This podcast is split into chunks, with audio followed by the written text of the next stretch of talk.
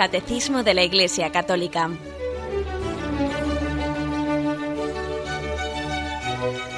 Un programa dirigido por Monseñor José Ignacio Munilla, Obispo de San Sebastián.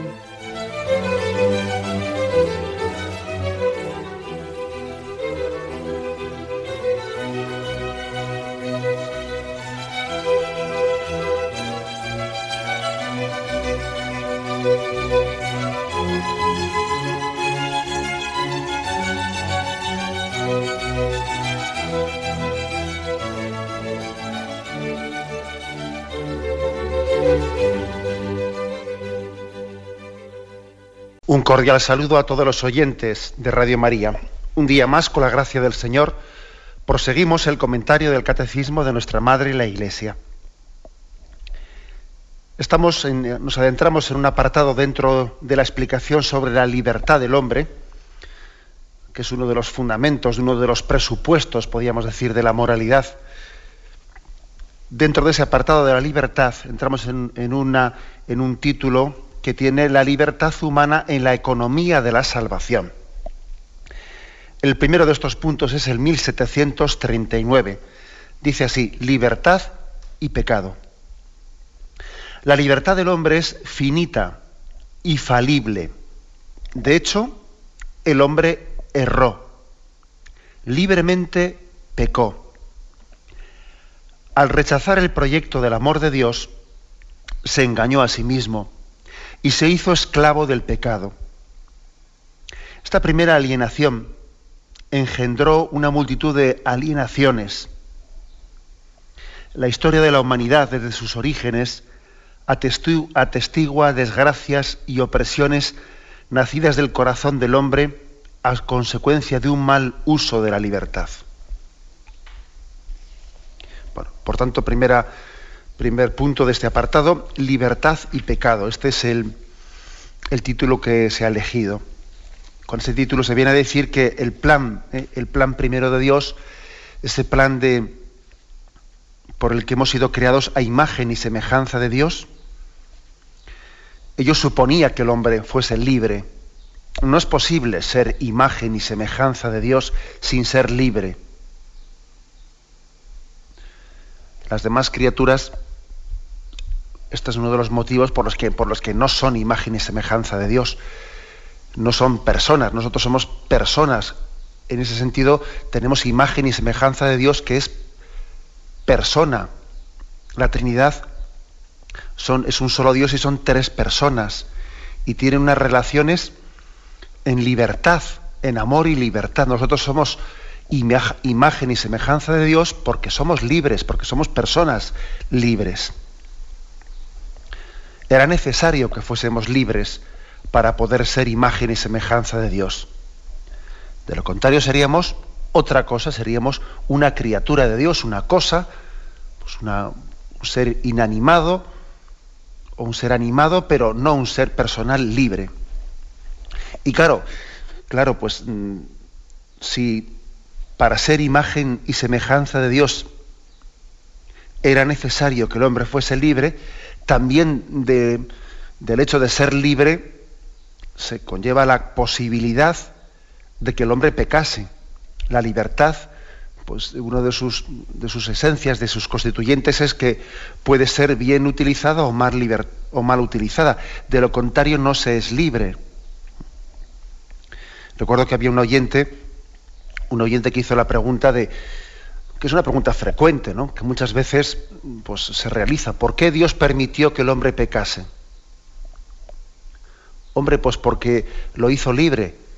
Lo que no puede ser es que yo te haga libre y al mismo tiempo te impida que peques. Pues claro, es como si, eh, poniendo siempre esa comparación que solemos tener en nuestras relaciones humanas en el seno de la familia, que es, que es quizás las relaciones paterno-filiales, la analogía o la comparación que tenemos más próxima para entender cuál es la relación de Dios con nosotros, es como si dijésemos, ¿no? Pues un padre y una madre quieren que, que su hijo crezca eh, libremente y que madure libremente, ¿no? Y luego al mismo tiempo, pues claro, cuando va a cometer un error, eh, le quitan o le anulan esa, esa, capacidad de decisión, pues no puede ser. O yo a mi, hijo le, le, permito que él mismo crezca eligiendo él, y si él es el, el, que elige, evidentemente, luego no, no, puedo yo estar anulando cada vez que comete, que comete un error. ¿no? Si yo tomo la decisión de que mi hijo crezca y madure libremente, en sus, en sus elecciones y en sus acciones, pues lógicamente no puedo caer en la contradicción de anularle su capacidad de decisión, ¿no? Bien. Bueno, pues, por tanto, ante la pregunta de por qué Dios no impide, no impidió y no impide que el hombre peque, hay que decir, pues porque es libre. Y, no, y sería una contradicción que sea libre y al mismo tiempo su libertad quede anulada. Ahora bien, pues hay que decir lo siguiente, que la libertad del hombre es finita, es falible, como dice aquí. Esa es la diferencia entre la libertad de Dios y la libertad del hombre. El hombre es finito, Dios es infinito, ¿no? El hombre es limitado y por tanto nuestra libertad es finita, es falible. Dios es perfectamente libre y él no puede elegir mal, ¿no? Pero nosotros sí podemos elegir mal, porque la, libertad del ser humano no puede, no, es un calco, no es un calco de la libertad divina. Todo lo creado, pues es mm, por su propia esencia, pues es limitado y es susceptible de error. A diferencia de, Dios que por su propia esencia es perfecto, es ilimitado. Bueno, estos, como veis, son conceptos de alguna manera antropológicos, conceptos filosóficos, conceptos teológicos, que son básicos también un poco para la explicación de, del catecismo y para la explicación de la fe, de la fe cristiana y para la propia comprensión de la Sagrada Escritura. ¿no? Bien, estos son los, los puntos básicos. Luego, el catecismo dice, ¿no? De hecho, el hombre erró, porque nuestra libertad es finita, falible. Y aquí dice una frase al rechazar el proyecto del amor de Dios, se engañó a sí mismo y se hizo esclavo del pecado. Permitidme que me fije en, esta frase que el catecismo ha utilizado para describir en qué consistió el pecado primero del hombre. Al rechazar el proyecto del amor de Dios, dice. Y me parece una frase pues muy bien expresada, muy bien elegida. Digo esto porque porque a veces hemos pintado el pecado original, pues claro, nos quedamos con la metáfora y no nos damos cuenta de qué está expresando la metáfora, ¿no? Y parece desproporcionado. Pues que la gravedad que tuvo el, pecado original con el asunto de comer o no comer de un árbol. Y uno dice, pero bueno, pero es que es un poco desproporcionado, ¿no? ¿Qué consecuencias se han seguido de que Adán y Eva pues, mm, pues se sintiesen tentados de curiosidad ¿eh? y comiesen de un árbol. Entonces, a veces hemos expresado, a veces hemos tenido poca capacidad de, de entender qué es lo que se esconde tras esa imagen que el libro del Génesis nos expresa en el pecado original. Y esto también ha traído unas consecuencias negativas porque en vez de entender que hay una, una expresión muy rica, que, está, nos está abriendo un misterio, y el misterio es este que dice aquí, hay un rechazo del plan del amor de Dios, hay un rechazo de la creaturalidad, de que el hombre entienda que es criatura, que tenga una relación con Dios humilde, que Dios es el creador, que nosotros somos la criatura y que la felicidad del hombre consista en aceptar el plan de amor de Dios para él, y por lo tanto el pecado consiste, ¿no? El pecado consiste en pretender ser como Dios, en no aceptar ser criatura, en rechazar el plan de amor de Dios y pretender ser feliz por nuestra cuenta al margen del amor de Dios, ¿no? En un Dios que te lo da todo y en una reacción soberbia del hombre, ¿no? Que pretende buscarse su camino, su felicidad, dando, dando la espalda al amor de Dios Ahora, en vez de explicarlo de esta manera, que es, evidentemente lo que la, metáfora del, Génesis nos quiere expresar, pues hemos hecho a veces una, caricatura y, también pues, pues con frecuencia se dice, pero bueno, pero no es un poco desproporcionado El hecho de que comiesen o no comiesen de un árbol y luego encima si ponen la imagen del manzano, pues eso, ¿qué más dará la manzana y no la manzana para todo lo que, las consecuencias tan dramáticas que se han derivado ¿no? de ello? Es muy importante explicar bien ¿eh? el pecado original. Y aquí se, se dice el rechazo del proyecto del amor de Dios. Pues es la historia de la parábola del Hijo Pródigo y es la historia de, todo pecado que le ha seguido posteriormente al pecado original, ¿no? No se trata pues de, de un pecado de curiosidad, no se trata pues de un error del hombre, sino de un rechazo consciente y libre del amor de Dios que tiene que ser recibido en humildad y de un hombre que en su soberbia pretende ser como Dios. La criatura quiere jugar a ser como Dios. Yo creo que este, este pecado hoy en día no es tan difícil de entender, porque ¿acaso no jugamos nosotros a ser como Dios? ¿Acaso no, es también una característica de nuestra época y de nuestro momento, también hoy, igual hoy más que nunca, ¿no?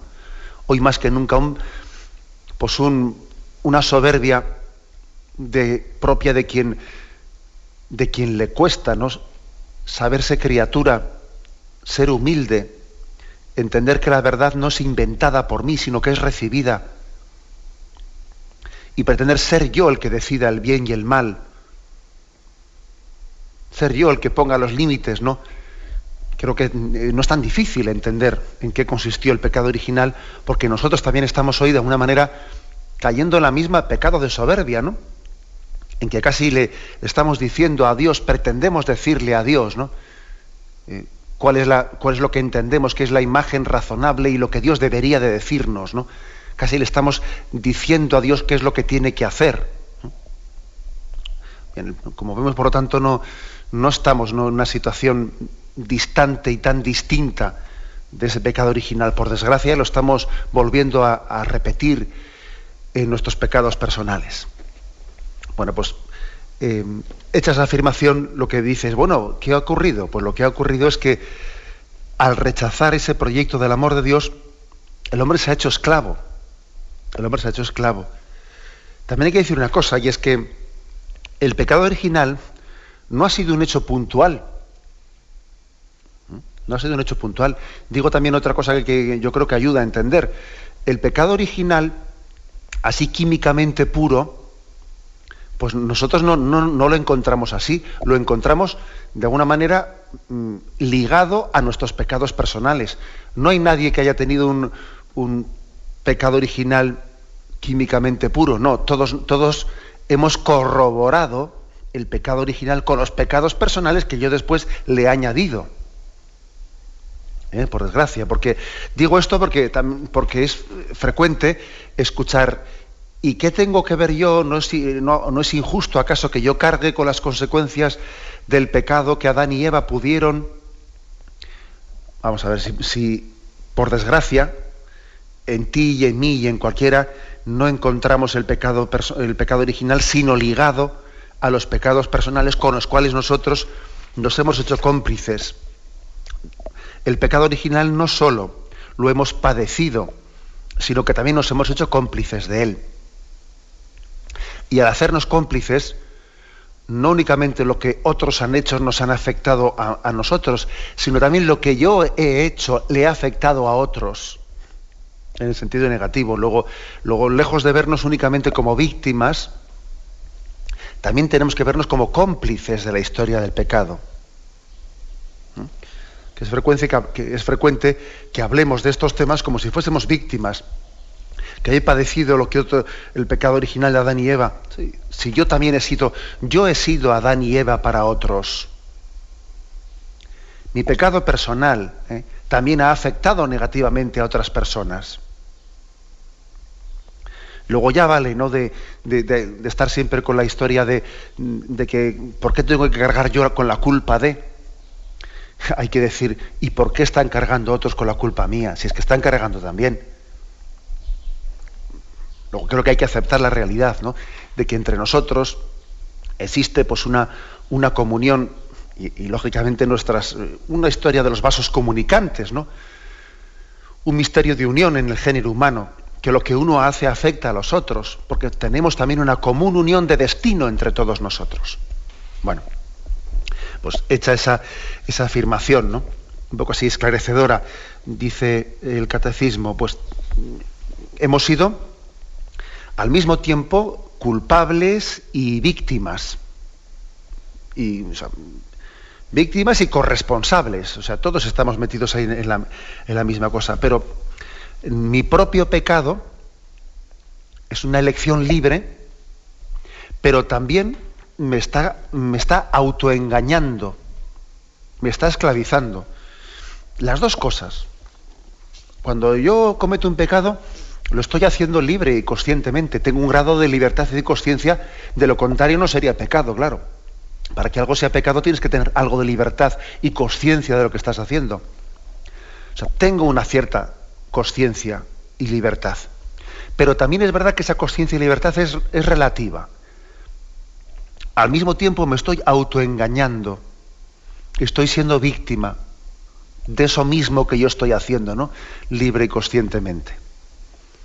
O sea, no tenemos una capacidad de, de, complicidad total. El hombre es limitado.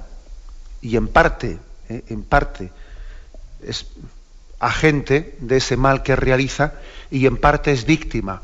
En parte es agente y en parte es paciente. Bueno, pues ese es un misterio al cual, precisamente por el cual Cristo ha tenido misericordia de nosotros y ha venido a libertarnos, ¿no? Esa es la diferencia, ¿eh? la diferencia de, bueno, pues de, lo que puede ser el pecado del hombre, de, del pecado de, Satanás nosotros también tenemos ¿no? una, una capacidad de, autoengaño, de, de esclavizarnos, ¿no?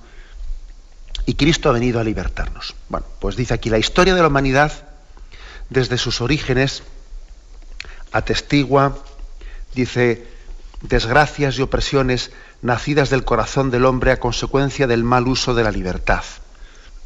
El punto 401 al cual remite al cual remite este punto del catecismo, viene a ser como una especie de historia de la concatenación de los pecados.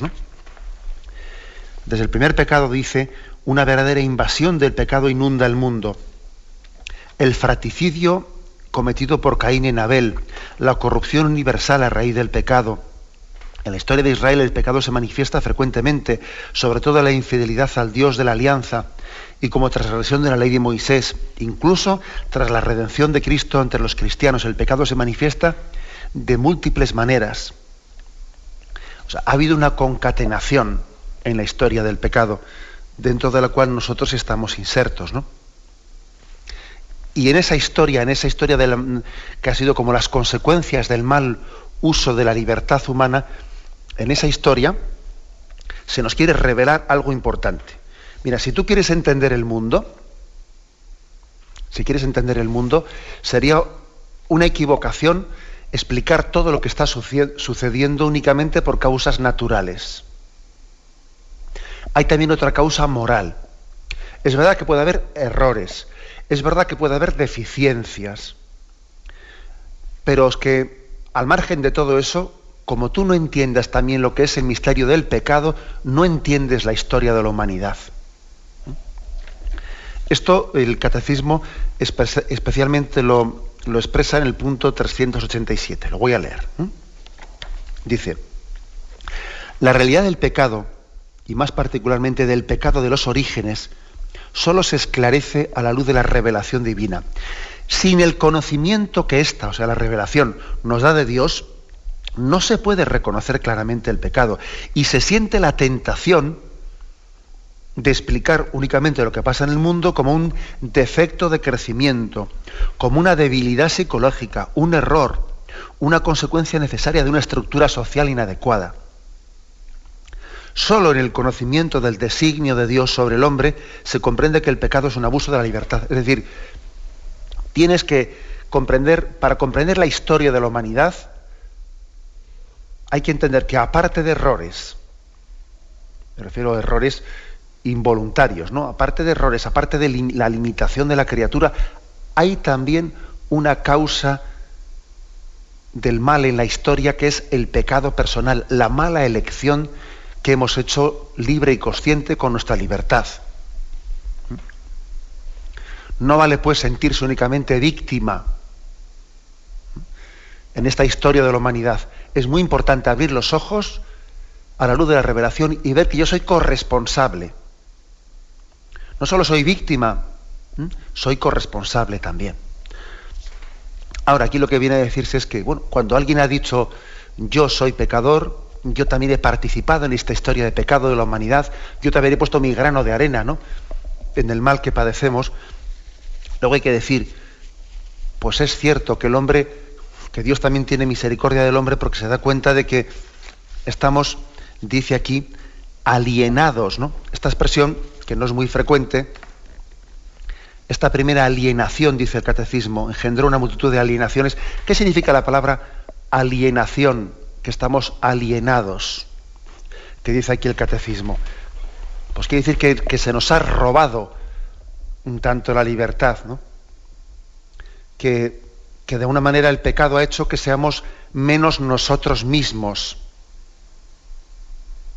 Que en vez de ser yo el que tengo la capacidad de dirigir mi vida, el pecado me ha hecho ser menos yo mismo. Que aunque yo soy responsable del pecado, una vez que yo he caído en la esclavitud del pecado, luego también el pecado me quita libertad por los malos hábitos. Y eso se llama estar alienado. O sea, me han robado algo de libertad. ¿Mm? Esa expresión también, pues es una expresión que, enmarca la realidad del hombre. Sí, tú eres eh, responsable, pero al mismo tiempo eres, eres víctima, que es lo que estamos insistiendo en este punto primero. Tenemos un momento de reflexión y vamos a continuar enseguida.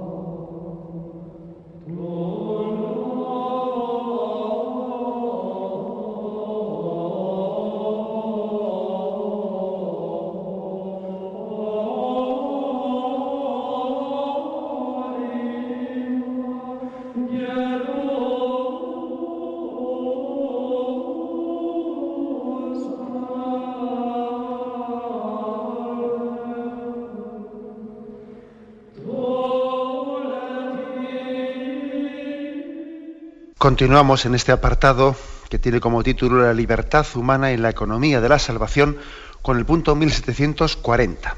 Y dice aquí, amenazas para la libertad. El ejercicio de la libertad no implica el derecho a decir y hacer cualquier cosa. Es falso concebir al hombre sujeto de esa libertad como un individuo autosuficiente que busca la satisfacción de su propio interés con el goce, con el goce de los bienes terrenales.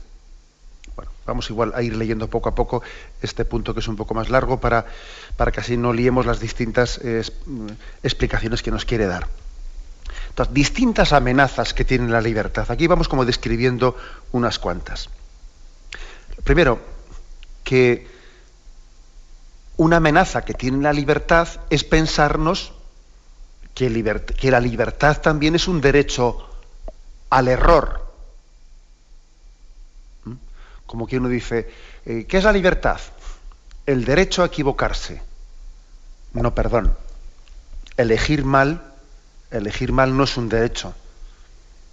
Es una triste consecuencia, pero no es un derecho. Nosotros no tenemos un derecho al error. Esto que estoy diciendo es importante, ¿eh? y aquí el catecismo, para explicarlo mejor, nos remite al punto 2108. Y allí dice lo siguiente. El derecho, aquí pone el caso de la libertad religiosa, ¿no? El derecho a la libertad religiosa no es ni la permisión moral de adherirse al error, ni un supuesto derecho al error, sino un derecho natural de la persona humana a la libertad civil, es decir, a la inmunidad de coacción exterior en los justos límites en materia religiosa por parte del poder político. Esto es un ejemplo concreto que viene bien para entender qué es la libertad y qué no es la libertad. Nosotros, por ejemplo, decimos que debe de, debe de respetarse el principio de libertad religiosa, que quiere decir que a nadie se le puede obligar a confesar una fe, ni se le puede impedir, ¿eh? se le puede impedir, pues el que, que él libremente tenga una expresión religiosa, tenga una práctica religiosa, tenga un culto o pueda cambiar de religión, pueda convertirse a otro credo religioso conforme eh, eh, pues él entienda que debe de hacerlo. Ese es el principio de libertad religiosa. A nadie se le puede obligar a profesar una religión, ni se le puede impedir a cambiar de una a otra, etc.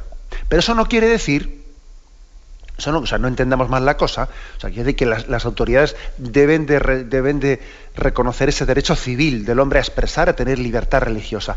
Pero eso no quiere decir que sea igual una verdad que su contraria y que uno tenga ante Dios, ante Dios, tenga pleno derecho a elegir la verdadera, la verdad que Dios le ha revelado en su conciencia o una falsa o una falsa doctrina a la que él se adhiera. No, él ante Dios, él tendrá derecho ante la sociedad de elegir, pero ante Dios no tenemos el derecho de elegir verdad o mentira. Ante Dios tenemos la obligación de utilizar nuestra libertad para adherirnos a lo que hemos conocido como la verdad suprema. Civilmente es una cosa, pero ante Dios la libertad no es, tengo derecho ante Dios de, elegir una cosa a su contraria. No, no, no existe derecho a elegir el error. Ante Dios somos responsables si elegimos el error. Y somos culpables de ello. Y pecamos si elegimos el error, ¿no? Sabiendo que estamos eligiendo el error, claro. Luego, ojo con definir una amenaza, una amenaza de una mala comprensión de la libertad es definirla como el derecho al error. No, yo no tengo derecho al error. Ante Dios no tengo ese derecho. Sí que tengo, sí que tengo derecho a que la sociedad me respete cuando yo pues, pues me equivoco, ¿no? E, e, eligiendo en mi conciencia. Cuando yo, por ejemplo, me equivoco, eh, pues, por ejemplo, rechazo la religión verdadera y me adhiero a una secta y tengo derecho a que la sociedad me respete en ello. Pero lo que no tengo, lo que no puedo pretender es que yo ante Dios tengo derecho a decir ah, ¿qué, más dará la verdad que la mentira? No, no, yo ante Dios soy responsable porque, porque yo puedo ser culpable de esa falsa adhesión que he hecho a una secta en vez de a la verdadera religión. Luego, libertad no es derecho al error. Precisamente la libertad nos da una responsabilidad ¿no? de elegir bien. esa, podríamos decir como primera amenaza a la libertad. Primera amenaza a la libertad. Segunda, aquí más o menos nos dice en esta frase, es falso concebir al hombre sujeto de esa libertad como un individuo autosuficiente que busca la satisfacción de su propio de su interés propio con el gozo de los bienes terrenales pues, un, error, una amenaza contra la libertad es casi hacer sinónimo libertad de autosuficiencia. Nosotros no somos autosuficientes. El hombre no es autosuficiente, el hombre necesita de Dios. El hombre necesita de la gracia divina. Luego, ser libre es también reconocer la dependencia que la criatura tiene del Creador. Por desgracia, eh, pues hemos ido haciendo una falsa concepción de la libertad, como que la libertad es ¿Qué se dice? El hijo quiere ser libre. ¿Y, qué entendemos por eso? Quiere pasar del padre y de la madre. No, eso no ser libre. Eso es, una, eso es una deformación de la libertad.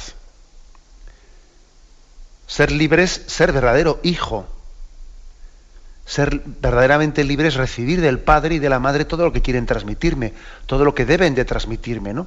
Y estar plenamente abierto a acogerlo. Eso es ser libre. Lo otro, ser autosuficiente, no es un error es una deformación de la libertad, la autosuficiencia. Pero por desgracia hemos ido poco a poco identificando libertad y autosuficiencia. No somos autosuficientes. El hombre está llamado a vivir en comunión con Dios y con los demás, no a la autosuficiencia. Ahí nos han metido un gol, si me permitís con esa expresión, nos han metido un gol al ir poco a poco en esta cultura en la que vivimos, al ir identificando libertad con autosuficiencia. Nos han metido un gol. El hombre está llamado a vivir en comunión. Esa es su vocación. Por naturaleza, el hombre es un ser que vive en comunión. No es autosuficiente. No lo puede ser. La autosuficiencia lleva a la esclavitud. Bueno, pues esa, por lo tanto es la segunda amenaza contra la libertad, ¿no? La, la, la de la identificación de libertad y autosuficiencia. Sigue adelante, ¿no? Y dice, más amenazas. Por otra parte, las condiciones de orden económico y social, político y cultural requeridas para un justo ejercicio de la libertad son con demasiada frecuencia desconocidas y violadas. Esta situación, bueno, aquí también se nos remite, voy a parar aquí, aquí se nos remite al punto 1887. Y en este punto 1887 dice, la inversión de los medios y de los fines que lleva a dar valor de fin último a lo que solo es medio para alcanzarlo, o a considerar a las personas como puros medios para un fin, engendra estructuras injustas. Bueno, vamos a ver, ¿qué quiere decir esto? Que parece un poco complicado, pero que no lo es tanto. Es decir, otra amenaza para la libertad es que, de todo el medio que nos rodea, los medios económicos, los medios materiales, ¿no? que hagamos de todo ello un fin en esta vida.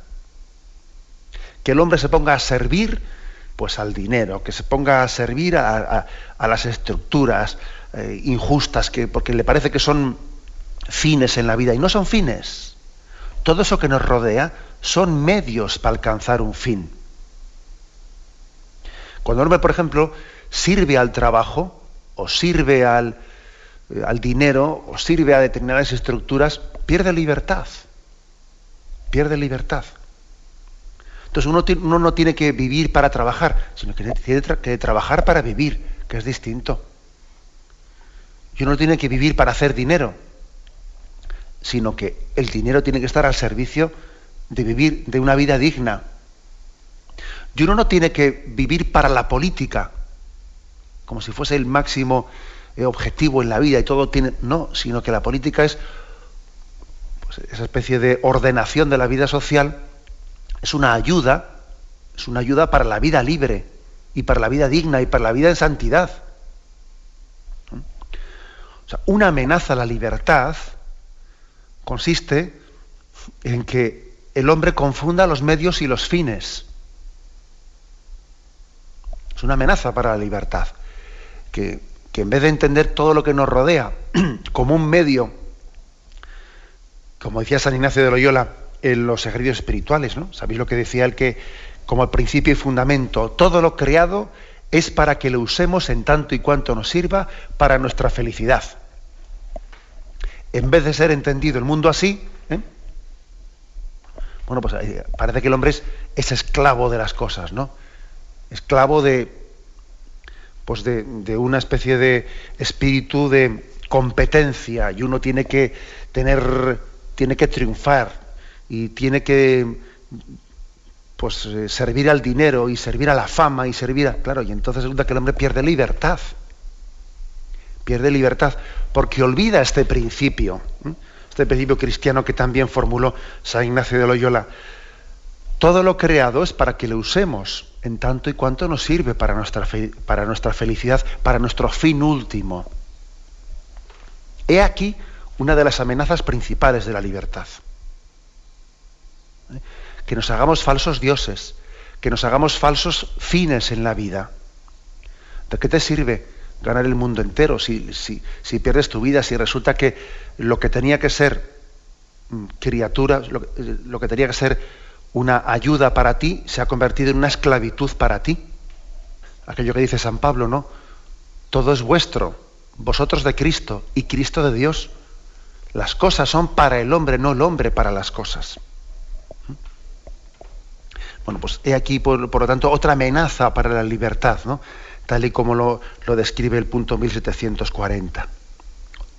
Y continúa, ¿no? Estas situaciones de ceguera y de injusticia graban la vida moral y colocan tanto a los fuertes como a los débiles en la tentación de pecar contra la caridad. Claro, es decir, cuando el hombre, cuando el hombre deja de, de utilizar las cosas como medios y pasan a ser fines, lo que es un medio es un fin. Pues claro, en ese momento el hombre tiene muchas tentaciones de pecar contra la caridad. Porque se convierte en esclavo. No, no en señor, sino en esclavo. ¿eh? No en señor del dinero, sino en esclavo del dinero y peca contra la caridad, claro. Porque pierde su dignidad, pierde su libertad. Al continúa este punto del catecismo. Al apartarse de la ley moral, el hombre atenta contra su propia libertad, se encadena a sí mismo, rompe la fraternidad con sus semejantes y se revela contra la, verdadera, perdón, contra la verdad divina. Cuando nos desordenamos, ¿no? cuando nos desordenamos, entonces en ese momento comienza una, eh, una inversión de valores. En esa inversión de valores existe, por lo tanto, una, ¿quién es víctima? Pues en primer lugar, uno es la primera víctima, porque pierde su dignidad, y en vez de tener un señorío sobre las cosas creadas, tiene una esclavitud hacia las cosas creadas. El hombre está, está llamado a ser el rey de la creación. Y el rey de la creación quiere decir que el resto de las cosas estén al servicio del hombre, no el hombre al servicio de las cosas. En esta situación lo que ocurre es que cuando, cuando lo que tenía que ser un medio pasa a ser un fin, el primero que sufre la consecuencia es el propio hombre. Porque en vez de ser el rey de la creación, pasa a ser la cenicienta de la creación. ¿Y cuántas personas hay ¿no? que, tienen la, que tienen la sensación de no ser ellas las que eligen en la vida, sino que yo soy arrastrado en la vida, yo no elijo, yo no, me, no me conduzco, sino que soy arrastrado. No soy dueño y señor, sino que más bien estoy metido en un engranaje del cual no puedo ni moverme, no puedo ni salir. Es, es, que es. ¿Por qué? Porque el hombre ha olvidado de que él no está para servir al dinero, no está para servir al triunfo, no estará para servir, sino que está todo, todo aquello de lo cual él en el fondo se está sintiendo esclavo, no debía de ser sino un medio del cual él se sirviese para glorificar a Dios. Por lo tanto, la primera víctima, la primera víctima de esta consecuencia, o sea, de este, de este desorden, es uno mismo. La pérdida de dignidad, la pérdida de señorío. La segunda víctima, pues es el prójimo es el prójimo, porque con mucha frecuencia el prójimo pasa a ser también un medio, pasa a ser un medio, utilizamos del prójimo como si fuese una cosa, como si fuese una cosa. ¿eh? Y, eso también ocurre que aquellos que me rodean pasan a, tener una, eh, pierden su dignidad como persona y son un engranaje más, ¿no? Un punto más dentro de este engranaje el cual el hombre está esclavizado. Y por último, lógicamente, otra, otra víctima de, este desorden, pues es nuestra relación con Dios.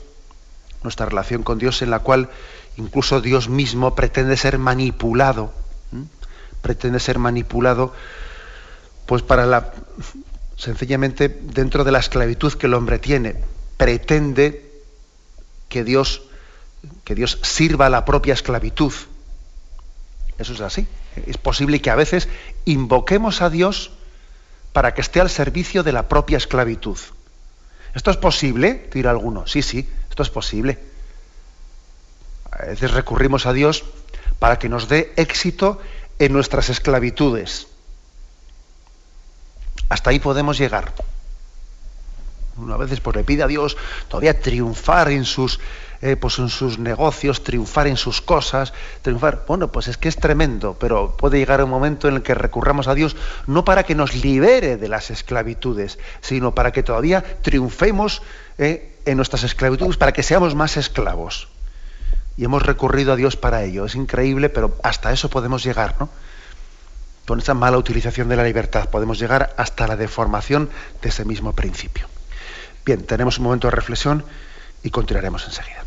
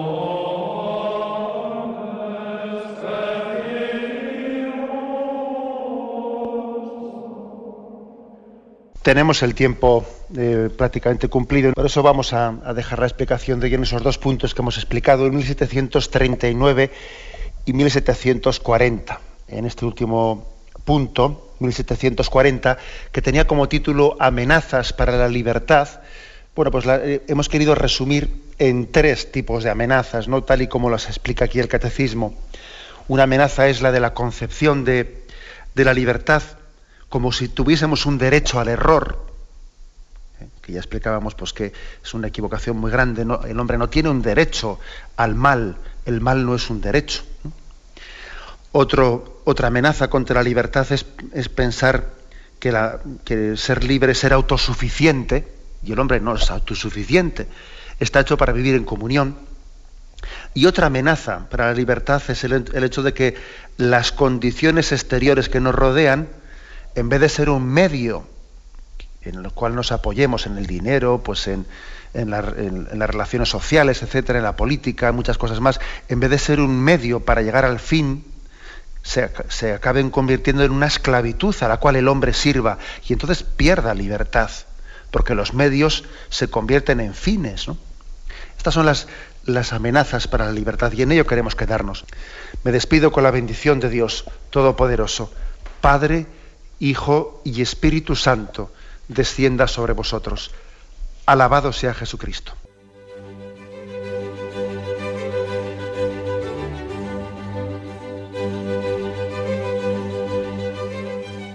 Finaliza el Catecismo de la Iglesia Católica, un programa dirigido por Monseñor José Ignacio Munilla, obispo de San Sebastián.